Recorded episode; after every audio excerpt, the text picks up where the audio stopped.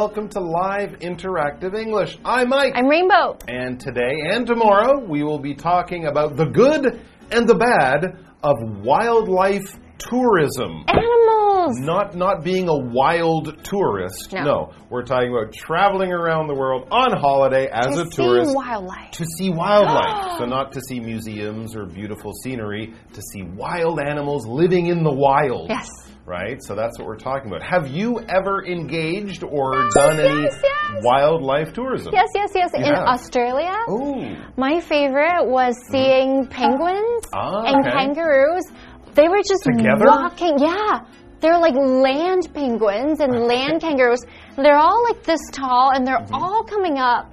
And it was amazing. Okay. These tiny penguins and kangaroos were walking just together. The penguins and the kangaroos They're are the so same size? Yeah, they're baby penguins and baby kangaroos on land, Okay. all around you, and you can just like feed them, but don't feed them too much because the plants, all the trees are Sure. getting completely bare because everybody wants to feed them. Okay. It was amazing. What part of Australia was this for people who'd like to see this amazing thing? I believe it was in Queensland. Queensland, okay, Yes. one of the larger states of Australia. So there you go. That would be wonderful. And Australia is a place where a lot of people go Yes. For wildlife tourism. If it's seeing kangaroos in the outback, of course, the koalas, you can go see the quokkas. Yeah. Or if you're very, very brave, you can go up north to see the salties, the saltwater crocodiles or alligator cro- crocodiles they have there. So yeah, Australia, Africa, of Oh, course, a lot of people go there. And even here in Taiwan, we have wildlife tourism. It brings in a lot of tourists.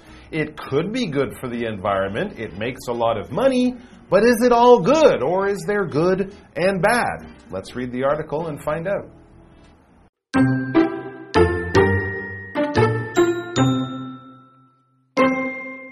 People are willing to travel long distances and pay top dollar to see wild animals up close.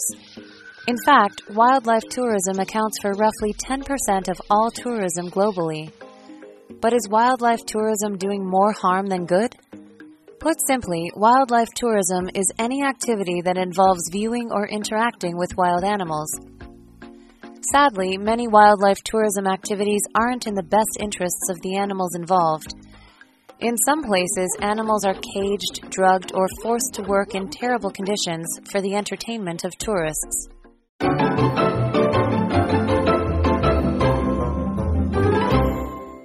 Right, so the good and the bad of wildlife tourism. And yes, here we could say the pros and the cons of wildlife tourism. The things that, about it that are good and also the things that are bad. So let's get into it. People are willing to travel long distances and pay top dollar to see wild animals up close. In fact, wildlife tourism accounts for roughly 10% of all tourism globally. But is wildlife tourism doing more harm than good? So we're trying to say, is it actually that good or could it be harming the animals or the environment? That's Maybe a, both. That's a tough question, yeah. Yeah, and they spend a lot of money on it. Roughly means about how much, approximately. You're not too sure of the exact numbers, but you know the range.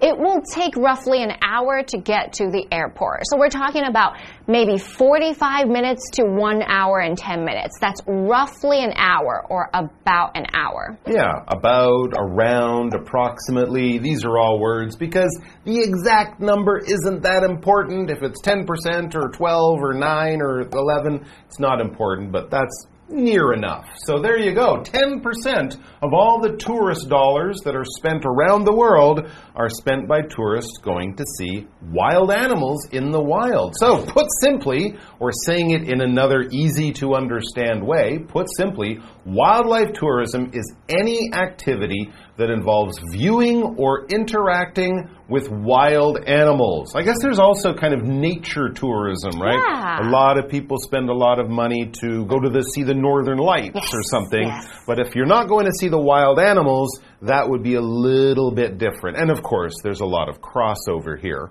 But wildlife tourism, as it said, involves traveling to another place in the world and your one of your main goals or main reason to travel is to see wild animals. When something involves something, that means that's included in this. We might be talking about a process, we might be talking about an idea or a concept, something you think about, not something in the real world. And if we're talking about the different steps or stages or skills or parts, we can say it involves this. Okay, so for example, a good holiday will involve booking your tickets, uh, choosing, you know, packing your bag, bringing the right clothes, picking some activities to do. You can do all of these things at different times and different stages, but it all goes into planning a good, fun, successful holiday.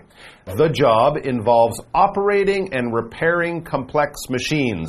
Those are some of the main things you do, but of course, you might have to do paperwork and some other things. But that is the main part of the job. So, what are we doing with wildlife tourism? We are interacting with animals. To Hmm. interact means to have a connection with. If you interact with a person, you would talk to the person, or you have eye contact with one another. If you interact with the animals, you could be feeding them, you could be petting them, you could be touching them, you could be shaking their hands. Interaction is some form of movement that's a connection with one another. Some kind of thing where two people or two things come together.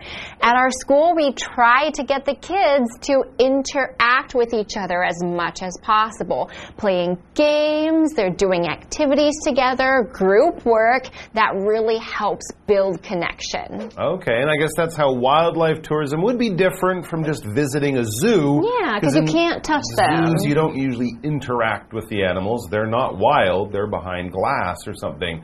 But sadly, uh, even though wildlife tourism is good and popular, here's some of the bad side of it. It says, sadly, many wildlife tourism activities aren't in the best interests of the animals, Animals, involved. right. When we have animals living in the wild and forests, having hundreds of people brought in in buses and cars might not be what the animals would choose. And there are other things people do to make the tourists happy. It says in some places animals are caged, drugged, or forced to work in terrible conditions for the entertainment Oh, of tourists. No, like circus. Well, a circus, but also those elephant rides Oh, that yeah. people take Oh, in no, no, no, Thailand, no, no, and yeah. you know, having uh, donkey rides in the Grand Canyon, Working like you 14 know. hours a day. All of that kind of stuff can always be good for the Mm, animals, no. um, but it is a business, so It there's is. pressure for the animals and the other people to make money. work and make money. Yeah, so it's a complicated question, but an interesting one. We'll have more about it after the break. Thank you. Hello，大家好，我是 Hanny。今天的课文标题是《The Good and the Bad of Wildlife Tourism》，野生动物旅游的优缺点。好，我们要表达优缺点，其实也可以用到 pros and cons。那补充一下，pro pro 它就是指优点、赞成的论点，con con 则是指缺点、反对的论点。所以你用 pros and cons 就可以去指说赞成及反对的理由、正反意见、利弊、优缺点等等。好，那么课文一开始就提到说，人们愿意长途旅行，花大钱来近距离的观赏野生动物。那么，野生动物旅游大约占全球所有旅游的百分之十。那简单来说，野生动物旅游就是指说任何包含观看啊，或是跟野生动物互动的活动。那遗憾的是，动物却往往成了这种旅游活动的牺牲品。在有些地方啊，动物被关在笼子里面，被下药，或者是被迫为了娱乐观光客，在恶劣的条件下工作。好，我们来看单字 roughly。它是副词，表示大致上或是粗略地。那有一个意思相近的字是 approximately，a p p r o x i m a t e l y。那这个副词 approximately 就可以表达大概、大约。下一个单词 involve，它是动词，表示包含、需要或是涉及、使参与的意思。那么 interact 则是动词，表示互动、相互交流或是相互作用。它是不及物动词哦，那你后面可以接 with 加名词。我们也补充一下，它的名词是 interaction，那就有互动交流啊，或是相互作用的意思。这边三个重点，我们进入文法时间。好，我们来看第一个重点是 account for 的常见用法。第一种呢，我们可以用它来表达，可能是在数量啊，或者是比例上面等等占多少多少。举例来说，tourists from China account for the majority of their customers。他们的顾客大多数啊是来自中国的观光客。那么第二个呢，我们可以用它来表达导致或者是什么什么的原因。例如，Do you know what might have accounted for the delay？你知道造成耽搁的可能原因吗？好，那第三个我们可以用它来表达说对什么来提出解释说明。那有一句话是说。There's no accounting for taste。人的好恶是无法解释的，这就像我们说的这个萝卜青菜各有所好的意思喽。好，再来看第二重点是 put simply，表示简单的说。那这个片语呢，也可以写作 to put it simply，或者是 simply put，用来带出总结。那注意 put 在这边是表达或者是表述的意思。例如 simply put。You're not her cup of tea。简单的说啊，你不是她的菜啦。我也不用解释那么多，你就死了这条心吧。好，那第三个重点是 that 引导子句的用法。首先，它可以当关系代名词来引导限定用法的形容词子句，去修饰先行词。这个先行词可以是人啊、动物或是事物。例如，The movie that we watched last night was pretty scary。我们昨晚看的那部电影蛮恐怖的。那这边我们是用 that we watched last night 去修饰它前方的 the movie，表达说我们昨晚看的电影。好，第二个呢，我们可以用它当连接词来引导名词子句。那么在句中呢，就可以当主词、受词、补语还有同位语用。特别注意，当主词的话，那就要搭配单数动词哦。好，那我们看个例句：The truth is that Trevor hates his job。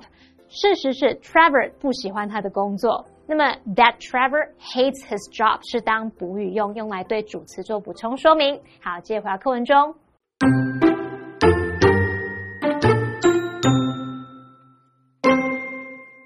Sometimes it's obvious when animals are being harmed. In the past, bears and elephants were forced to perform at circuses. But thanks to public concern over the harmful treatment of animals, such forced performances rarely happen anymore. Still, the unethical parts of an experience aren't always so easily noticed. For example, many tourists don't see a problem with riding camels in Egypt or elephants in Southeast Asia. However, many animals are forced to do this kind of work for long periods with little rest.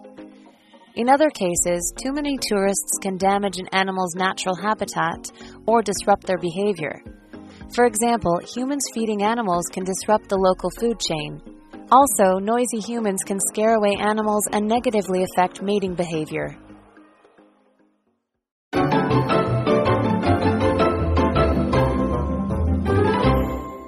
So we are always so excited about seeing wild animals, but sometimes what's not so exciting is that these animals are very sad and they are not in a good environment. But sometimes we are not sure. We have to educate ourselves to make sure that we're ethical. That's true. But sometimes, of course, it is very, very clear, especially yes. When we look at how animals have been treated in the past. It says sometimes it's obvious when animals are being harmed. When you see animals that look unhealthy, that look unhappy, that are chained up on yeah. a short chain to a wall oh. And they can't go anywhere, that kind of thing, of course, it's clear this is not good for the animal. And there were other things that we even made animals do just for our entertainment. As it says, in the past, bears and elephants, among others, were forced to perform at circuses. Yes, we had dancing bears, we had elephants that could stand on one foot. Lions jumping through fire. All that kind of stuff, you know. So that was clearly not good for the animals. And in many cases, the animals looked unhealthy and unhappy. But thanks to public concern over the harmful treatment of animals, such forced performances rarely happen anymore. So we wouldn't get to see these animals playing with fire or like people climbing on top of them at the circus, but it was really an entertainment item of the past. That's right. Circuses used to be very, uh, very popular. This, of course, was before television and movies and things like that. They still have circuses today. Mm-hmm. Oh, Cirque du Soleil. in a few places. Traditionally, a circus would be in a large tent called a big top. You might have three rings or three sort of stages where there was always action. And of course, in a circus, you will see clowns, you will see jugglers, you will see people flying on the high trapeze, jumping and spinning, people walking on the high wire above the ground. And you might also, especially in the old days, have seen animal tricks lion tamers, people riding and standing and dancing Standing on one foot. on the back of a horse or things like that. But of course, now, especially with the famous Cirque du Soleil, very few circuses have animal uh, acts or That's good. performances because we know it's not really nice. But back in the old days, it was always there, always common. Here's an example sentence for the word circus. My dad took me to the circus when I was a kid. Me too. I Me didn't too. enjoy it because I was afraid of the clowns. oh, so many people hate Yeah, clowns. people do not like They're clowns. scared them. We should be nice to clowns oh, too. We should. Clowns are people also. That's true. We just want to make sure that everything that we're doing is not harmful to the animals or the environment. Harmful is an action that can bring harm, and harm is a negative benefit, something bad, not good. For example, a harmful habit could be smoking, eating junk food, sleeping too late, partying all the time, never resting. Or another thing that could be harmful for animals is, as we are talking about, putting them in circuses with a lot of very serious training that could hurt their bodies. A sentence for you smoking is a harmful habit that is linked to serious health problems. Don't smoke, it gives you cancer. Okay, back to the article. Still, the unethical parts of an experience aren't always so easily noticed. For example, many tourists don't see a problem with riding camels in Egypt or elephants in Southeast Asia. They think it's a normal part of experiencing the local culture. However, Many animals are forced to do this kind of work for long periods with little rest. They're not being given water. They have many, many hundreds of people sitting on their backs all day long, and they just simply can't stop. That's true, and it's not just in those exotic countries. I've read even in places like New York City where people Oh take the, horse the carriage rides Oh, no. around uh, Central Yeah, Park. Some of those horses have died in They're the hot sun Oh. and things like that. So it can happen in lots of places. In other cases, it says too many tourists can damage an animal's natural habitat or disrupt their behavior. Yeah, it's great to love animals, but if we all want to love the same animals at the same time in the same place, this can be really bad for It's the animals. I saw a picture once, a small group of lions lying there in the middle of Africa, beautiful open field, and they had like 20 trucks and vans filled with tourists, like almost in a circle around them. It just looked so unpleasant for those poor animals. Terrible. And you wouldn't be surprised if it affected their behavior. Your behavior is basically your actions. Your actions based on your mood and your character and your feelings at the time. If someone, uh, if someone close to you has their behavior change, you would notice this. They're not usually that Something's kind of person. Suddenly they're very happy or they're very sad all the time. And you say, hey, is something wrong? You're asking that question because you've noticed a change in how they act, the things they do, the type of person they are, in other words, their behavior. For example, the teacher praised the student's behavior during the field trip. The students were very polite, very quiet, very well behaved, very good behavior. Okay, so let's talk about the article again. For example, humans hmm. feeding animals can disrupt the local food chain. Also, noisy humans can scare away animals and negatively affect mating behavior. So, we're talking about ways that what we do really affects who they are naturally. Too many people really changes how they act, and these animals can't really hear or talk to each other anymore because there's way too many people around. Okay, so we've come to the end of the article, and tomorrow we will find out about more how more ways to be ethical while we are seeing wildlife animals. So we'll see you then. Take care, everyone. 拜拜。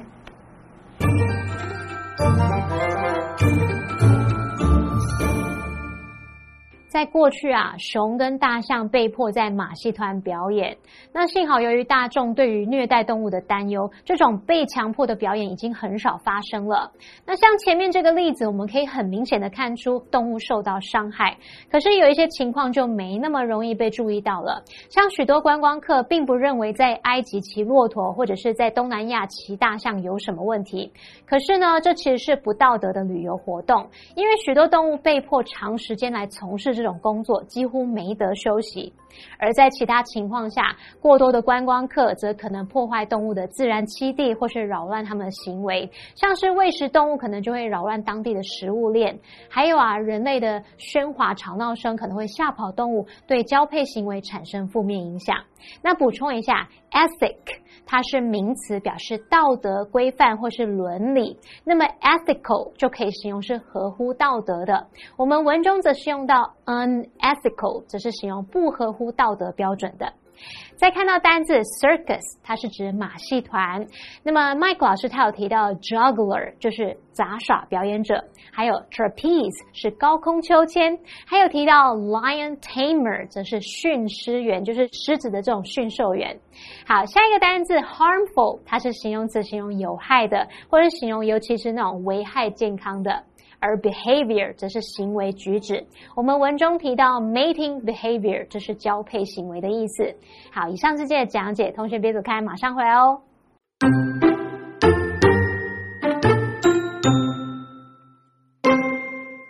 People are willing to travel long distances and pay top dollar to see wild animals up close.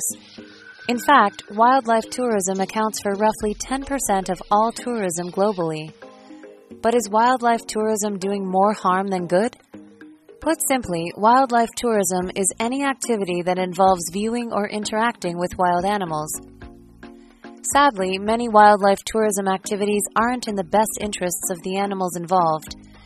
In some places, animals are caged, drugged, or forced to work in terrible conditions for the entertainment of tourists. Sometimes it's obvious when animals are being harmed. In the past, bears and elephants were forced to perform at circuses. But thanks to public concern over the harmful treatment of animals, such forced performances rarely happen anymore. Still, the unethical parts of an experience aren't always so easily noticed. For example, many tourists don't see a problem with riding camels in Egypt or elephants in Southeast Asia. However, many animals are forced to do this kind of work for long periods with little rest. In other cases, too many tourists can damage an animal's natural habitat or disrupt their behavior. For example, humans feeding animals can disrupt the local food chain. Also, noisy humans can scare away animals and negatively affect mating behavior.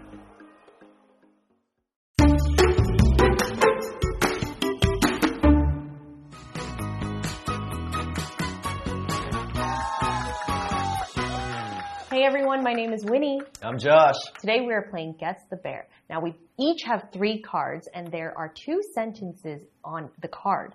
Oh, each one has a word or phrase that is replaced by the word bear. We each have one minute to try and guess as many as we can. Josh, are you ready? Mate, I am so ready. Okay, timer.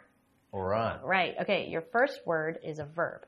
Her job bears helping the homeless find work. The experiment bears testing Newton's law of motion. Laws of motion. Uh, can I get that again, please? Her job bears helping the homeless find work. Mm-hmm. The experiment bears testing Newton's laws of motion. Uh, regards, concerns. Okay, we'll go to the next Oh one. no. Adverb, one word. It took them bare two weeks to cross the ocean by boat. The national park area is bare 2,000 square kilometers. Nearly. Uh, close. Almost. Close. Approximately. Close. Eventually. No, okay. Oh. Okay, your last one. Phrase, two words. We looked everywhere but couldn't bear bear the ship the missing shipment. Production delays bared bear the poor sales numbers last year. Affected thee. No, close. Ruined thee. We looked everywhere but couldn't bear bear the Oh! I didn't get any. You didn't get any. I didn't get any. Okay, so the first one verb or, and one word. Her job involves helping the homeless Ah, find work. yep, yep, the yep. experiment involves testing Newton's law of motion. The second one, adverb, one word. It took them roughly two weeks to cross the ocean by boat. The national Mm. park area is roughly 2,000 square kilometers. And then your last one, which was a phrase, two words, we looked everywhere but couldn't account for the missing shipment. Production delays accounted for the poor sales numbers. I never would have gotten that. Yeah, I never would have gotten really that. It's time for some payback. Yeah. Let's start the timer going. All right. At the petting zoo, you can bear with many different animals. The museum encourages kids to bear with the exhibits. Pose, No. uh, uh, react, interactive? Yes, the first interact. Interact. Interact. Interact. Yeah, the petting zoo, you can interact with many different animals. Okay. How about that? Who would have thought? We saw clowns, this is now one word. We saw clowns and elephants at the bear. The tightrope performance is my favorite part of the bear. Circus. Yeah, yeah, you got it. Phrase, two words. Bear Bear, there's been a change in plans. Bear Bear, the company is losing money fast. Again, again. Phrase, two words. Bear Bear, there's been a change in plans.